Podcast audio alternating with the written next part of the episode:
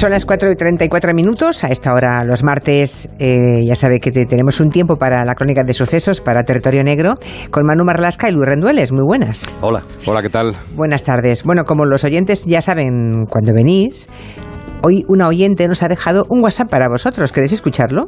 Venga, dale. Es que os hacer una consulta, porque como sois los expertos en, el tema de la poli y a tal... A ver si podemos contestar. A ver si podéis. Escuchad, por favor. Hoy he tenido un robo en mi comercio. Solo se han llevado dinero, no han destrozado nada más. Solamente la puerta para entrar. He denunciado a la Guardia Civil, han venido y me ha sorprendido que no han hecho nada especial. No han tomado huellas ni han hecho ningún tipo de investigación.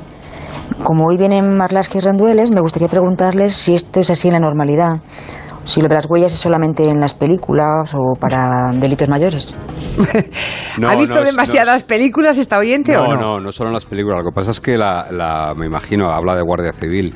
La patrulla que haya ido no es la patrulla que va a ir a tomar huellas ni que va a ir a tomar. Probablemente, vamos, con, con seguridad, me imagino, que posteriormente acudirán a, tomar muestras, a tomar, a ver si ha quedado alguna huella, que es el mecanismo habitual, ¿no? Eh, yo no sé en qué, de qué comandancia estamos hablando, no sé en qué provincia estamos hablando, pero es el mecanismo habitual. Es decir, los que reciben la denuncia y los que hacen la primera, eh, acuden a la primera llamada, no son los mismos gente que, que, se encarga de, revelar huellas, ¿no? Probablemente estemos al final, estos son las miserias, seguramente sea una comandancia donde haya un equipo nada más de, criminalística y andarán tomando huellas en otro lado. Pero lo habitual es que se tomen en robos con fuerza y también depende de la cuantía. Yo no sé cuánto dinero se habrán llevado. Ya, claro. Se han roto una puerta. Yo, de todas maneras, ya me ha picado esta oyente que nos haga llegar de qué, dónde es el robo y, preguntaremos, ¿no, Manu? Mm. Preguntamos y Sí, bueno. Sí, claro, claro. Mira, pues esto, esto, es enchufe ya directamente. ¿eh? Servicio público. Servicio público, enchufe para los oyentes de este programa. Bueno, pues vamos a hablar de, del que fue, que se sepa, el primer ataque de los que se llamaban a sí mismos la manada. Eh, están cumpliendo, ya lo saben ustedes, eh, condena por las agresiones sexuales que los cinco juntos realizaron a una, a una joven de 18 años en un portal de Pamplona durante los Sanfermines del 2016. También están acusados y condenados por haber grabado aquel vídeo eh, que, se, en fin, que incluso llegó a circular por ahí, ¿no? de una parte de las violaciones. Las investigaciones de la Policía Foral de Navarra descubrieron que cuatro de los cinco miembros de esa manada habían cometido y grabado un primer ataque, un primer abuso, meses antes, en abril del 2016. Unos hechos que ahora han sido juzgados en la audiencia de Córdoba.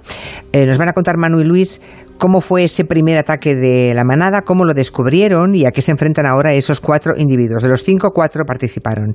Nos situamos en Torrecampo, que es un pueblo de Córdoba. 30 eh, de abril del 2016 son las, hay las fiestas, es la feria. Hay, por tanto, muchísimos jóvenes, lo normal, ¿no? Que acuden a las, a las casetas pues a bailar, a tomarse unas copas, en fin. Allí van cuatro de los cinco que luego serán lamentablemente famosos por las agresiones a la chica en los Sanfermines. Entonces aún no son delincuentes, que se sepa, ¿no?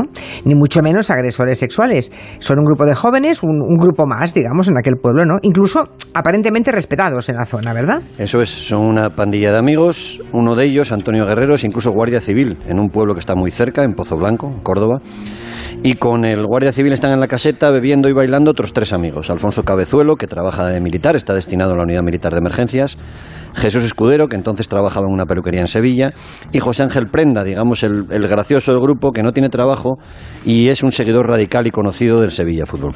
Bueno, en esa zona de feria en Torrecampo, que está a unos 20 kilómetros de Pozo Blanco, también hay una chica, una chica muy joven, de 21 años, pues que va allí con dos amigos también pues para divertirse, ¿no? Ella conoce de vista al guardia civil de su pueblo, porque es de su pueblo. Claro, de entrada tú piensas, ¿qué más garantía que un guardia civil para sentirse segura, ¿no? Si es un, alguien que va en compañía de, uno que tú sabes que es guardia civil, pues te fías. Le conoce, sabe bien quién es Antonio Guerrero. Todos coinciden en una caseta, una caseta que se llama El Melle aquella noche.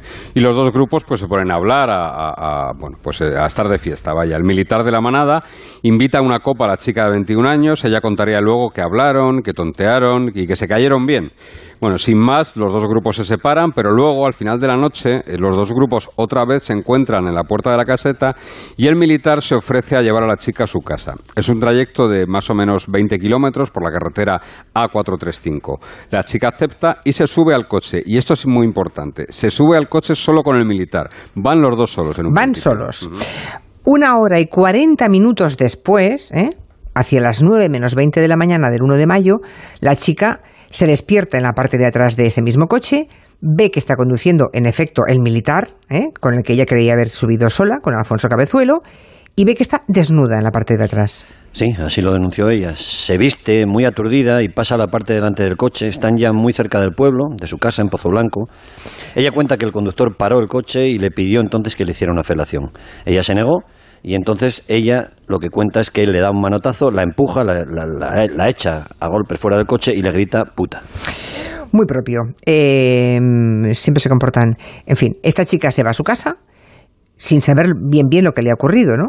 Solamente sabe que un, un, hombre, un joven, uno solo, la acaba de maltratar y la acaba de bajar. Y entonces cuando llega a su casa empieza a descubrir más cosas y, empieza a aterrorizarse, supongo. Sí, eso es porque lo comprueba que el mono que llevaba puesto aquella noche está roto por la parte inferior izquierda, también nota que tiene sus medias rotas a la altura de la ingle, le duelen todos los músculos de las piernas, no recuerda nada de lo ocurrido, pero le extraña mucho que no tiene resaca, es como se despierta como si no hubiese bebido absolutamente nada. Se quita la ropa en casa, ve que tiene un moratón importante en una pierna y le hace una fotografía a ese hematoma con su teléfono móvil. Entonces le pide ayuda a tres amigos. Es muy pronto y dos no le cogen el teléfono, pero el tercero sí. El tercero sí. Y ese amigo que sí le coge el teléfono en aquel momento es el que ha declarado en el juicio que estos días se ha celebrado contra estos cuatro hombres de la manada. Al final, ella después de hablar con el chico, eh, con su amigo, decide no denunciar el, el, caso. Sí, ante el tribunal el amigo recuerda lo que ella le contó aquella mañana. Ella le dijo textualmente, me han violado. Él la animó a denunciar pero ella no recordaba prácticamente nada, aunque estaba convencida de que la habían forzado, no sabía, no sabía, no sabía más. No se acordaba de nada, digamos. Lo dice así y decide no denunciarlo. Algunas personas de su entorno no la creyeron y el caso es que ella acabó convenciéndose de que si denunciaba el asunto se iba a meter en problemas, no le iban a creer, no lo iba a poder demostrar. Y ese ataque queda allí enterrado, digamos, queda impune. Ella cree que un hombre la ha agredido, ni siquiera sabe que han participado cuatro individuos, no sabe por descontado que han grabado dos vídeos con esos abusos en un teléfono móvil, ¿no? Hasta, fíjense, hasta que llega la noche de los Sanfermines, en Pamplona, en la otra punta de España, y es allí cuando una chica de 18 años denuncia que cinco jóvenes andaluces acaban de violarla. Sí, esta historia ya es la, conocida, ¿no? La policía foral localiza y detiene a la mañana siguiente en Pamplona a esos cinco jóvenes, los que se hicieron luego tristemente conocidos como la manada. El guardia civil Antonio Guerrero dice que sí han estado con una chica, que ha habido sexo en grupo, pero que ha sido completamente libre y consentido y, para demostrarlo, les entrega su teléfono móvil. Allí hay unas grabaciones que supuestamente avalarían su versión. En realidad es al contrario. Cualquiera que haya visto estas grabaciones lo que ve es que la chica está absolutamente sometida en aquel portal y por tanto ellos son detenidos. Y uno de los policías forales analiza ese teléfono móvil, ¿verdad? Que le ha entregado el guardia civil de la manada y ahí ese policía foral ve que hay dos vídeos que no son del portal de Pamplona, que son de otra ocasión. Eso es, están grabados, empieza a buscar los datos de esas grabaciones, están grabados casi de forma consecutiva a las 7 y 23 de la mañana del 1 de mayo de 2016. Dura 27 segundos el primero y 46 segundos el otro. Los vídeos lo que se ve es que están grabados dentro de un coche y dentro del coche se ve a cuatro hombres de la manada, además de una chica. La chica va detrás, sentada en el centro, está inconsciente, así lo afirma el informe de la Policía Navarra. Conduce el Guardia Civil, Antonio Guerrero, de copiloto va José Ángel Prenda, que es quien va grabando con el teléfono móvil las escenas. Y en el asiento de atrás, ella, la chica, está entre el peluquero Jesús Escudero y Alfonso Cabezuelo, el que trabajaba en la unidad militar de emergencias. Uno le gira la cabeza, insistimos en que ella parece absolutamente inconsciente, le sujeta el cuello y el otro se ríe y se tapa la boca. Después la empieza a manosear los pechos. El prenda se acerca desde delante y mientras está grabando le toca también los pechos de la chica que sigue sin reaccionar, sin hacer ningún tipo de gesto, sin ninguna reacción. Los policías forales de Navarra escriben en su informe que, abro comillas, cuando los investigados le realizan diversas acciones de carácter sexual, no se aprecia ningún tipo de reacción en ninguna parte de su cuerpo, cara, extremidades, su postura facial y corporal no sufre ninguna variación. Es impresión de los agentes que dicha persona está en estado de inconsciencia, ya que no reacciona o no puede reaccionar a los distintos actos a los cuales es sometida. Eso es lo que escribe la Policía Foral de Navarra. No se escucha nada en ese vídeo tan repugnante, tan asqueroso. Em, y que no es el único que grabaron, ¿no? Porque hay otro vídeo más que también recuperó la Policía Foral de Navarra. Sí, el informe de la policía recoge que en ese primer vídeo se oyen solo risas, risas de cuatro hombres. Y al final, cuando termina la grabación, se oye la voz de uno de ellos decir estas palabras, disfrutar del fin. Nada más. En el segundo vídeo aparecen los mismos protagonistas, los cuatro hombres de la manada y la chica. Ella no se mueve, la besan, la lamen, hay momentos en que tiene manos de tres hombres sobre su cuerpo y en otros fotogramas se les ve a ellos riendo, haciendo el gesto de ok y sacando la lengua. Se vuelven a oír risas en este vídeo y aquí sí, al final del vídeo se escucha con toda claridad una frase.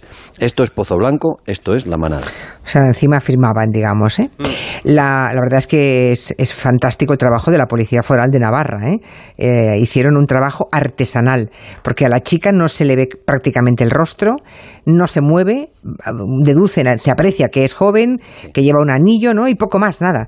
Estudian dónde se grabaron esos vídeos con el teléfono móvil de, del Guardia Civil de la Manada, ¿no? Empiezan a estudiar, pero mm. era muy difícil, ¿no? Era buscar una aguja en un pajar. Lo que hace la policía foral es descubrir que los vídeos se hicieron esa mañana, el 1 de mayo, y lo hacen desde unas coordenadas concretas. ¿no? El posicionamiento GPS del teléfono daba un posicionamiento concreto que se corresponde con un punto situado entre los kilómetros 22 y 23 de la carretera a435, que es una vía que une Espiel y Torrecampo en la provincia de Córdoba. Entonces, a partir de ese punto, de ese punto de grabación, empiezan la búsqueda de la chica. Descubren que hubo fiestas en Torrecampo, buscan imágenes en redes sociales, buscan a alguien que llevara una ropa parecido y buscan a una joven que estuviera en las fiestas y que tenga un lunar en la clavícula, que eso sí que se aprecia muy bien en los vídeos de la manada. Por fin la localizan y le explican lo que han encontrado en el teléfono móvil de Guerrero. Bueno, imagínense eh, la reacción, la situación para esa pobre chica, ¿no? Que ha sido atacada en mayo y que dos meses después la llaman de la policía de Navarra, ¿no? Y le tienen que contar que hay unos vídeos donde aparece ella siendo vejada de lo que ella no tenía ni la más remota idea. Sí, ella se entrevista con un policía de Navarra, le da su teléfono móvil, le da la ropa que llevaba aquella madrugada, medio rota, claro le da la fotografía que conservaba, que te decía Manu antes que se había hecho en su... La de los, hematomas. Pues menos mal, sí, sí. Identifica ya entonces al guardia civil de la manada, identifica también al prenda como uno de los que estaba con él aquella noche y denuncia los hechos. Y cuando le pone los vídeos y los ve por primera vez, ella solamente dice, lo sabía, pero no me creía. Lo sabía. Eh, esos vídeos, y esto es otro delito, fueron casi inmediatamente compartidos por la manada con algunos de sus amigos a través de WhatsApp, amigos que no hicieron nada. Bueno, es el modus operandi que siguieron también en, San Fermín, ¿no? Compartir los vídeos con, aquella chica. 22 minutos después de, grabar los vídeos, se envían al chat, a un chat que se llama La Manada. Allí, además de los cuatro hombres que han participado en, esto, hay tres más. Luego se envían los vídeos a otro grupo de WhatsApp que se llama Peligro, donde lo ven 21 hombres más, incluido Ángel Boza, el quinto miembro de La Manada, condenado por las agresiones sexuales en San Fermín. Prenda ha reconocido en el juicio en estos días que sí, que él hizo la grabación y que la envió, que la difundió. Ha sido el único que ha hablado de, todos los procesados, de los cuatro, sido el único que ha, que ha dicho algo. Los mensajes que se cruzan son bastante ilustrativos, todos ven a la chica inconscientes, cualquiera que vea el vídeo lo puede apreciar. Por eso Prenda escribe, vino de follarse a la bella durmiente a la Bella Durmiente. ¿eh? Tremendo leer esto. en total hay 28 tipos mm. que ven esos vídeos de una chica que claramente está abusada, inconsciente, que se están riendo ah, y, ellos escriben comentarios como si tal cosa. Algunos han pasado por el tribunal de esos amigotes, ¿eh? Machirulos que vieron esos vídeos, pero dicen que no recuerdan nada, que van a recordar, claro. Pero los mensajes lo que, lo que escribieron, eso no se ha perdido. Fueron recuperados por la policía y están ahí. Sí, sí, algunos se han visto en el, en el juicio en la audiencia de Córdoba. Son duros. ¿eh? ¿eh? Por ejemplo, uno de ellos. Qué habilidad, conduciendo con una mano y con la otra cogiendo una teta detrás. Otro, aludiendo a que la chica no se mueve ni siquiera un milímetro mientras están abusando de ella, añade solamente cloroformo. Y uno más apunta. Madre mía, ¿qué le echasteis a la chavala? ¿Burundanga? Hay otro que dice, ¿está muerta o qué? Y Ángel Boza, el quinto, el quinto hombre de la manada, añade y termina, estaría en coma. Uno, entre risas, escribe que les van a meter presos. Preguntan por dónde acabó la chavala. Otro responde que la tiraron al río y uno más añade, Ea, otro caso Marta del Castillo, niño, jaja. Aquella mañana, Prenda escribe, perdimos el, salto de hacer algo histórico. Suponemos que se refieren a lo que luego sí que hicieron y consumaron entre todos en Pamplona. Eh, eh, es que a uno se le revuelven las entrañas. Eh, esta historia saca lo peor de cualquiera, realmente. Qué individuos, pero no solamente los cuatro, los veintitantos que ven eso. Es que mm, no puedo entenderlo. La víctima, recordemos que es una chica que ahora tiene 25 años, tenía 21 entonces, ¿eh? Han pasado cuatro de aquel ataque. Esa chica aún sigue en tratamiento psicológico. Tuvo que irse ella de su pueblo durante una temporada y ha pasado un auténtico calvario. Ella tuvo que irse. Ahora se acaba el juicio y ha tenido que declarar, supongo que muy cerca de esos indeseables. Sí, entre otras cosas, esta, esta mujer no, no consigue dormir durante más de dos horas seguidas, ha tenido pesadillas, especialmente con el militar de la manada. En el juicio se, se, ha desvelado, por ejemplo, que la ansiedad que ha ido sufriendo todo este tiempo le ha hecho perder muchísimo pelo, se le ha caído mucho pelo, ha perdido también mucho peso y ahora ha vuelto a Pozo Blanco, a su pueblo donde están sus padres y donde tiene una, una pareja. Y sí, a pesar de que le pusieron un biombo, ella tuvo que, sentir, que sentarse muy cerca de esos cuatro miembros de la manada. Hubo un detalle bastante peculiar, bastante curioso. Los cuatro se sentaban siempre de determinada manera en el banquillo, pero cuando fue a declarar la víctima, el militar de la manada se colocó en el punto más cercano a donde estaba ella, que le oía toser y resoplar mientras ella estaba declarando. Qué asco. Bueno, ahora viene la parte, la parte legal, dura, digamos.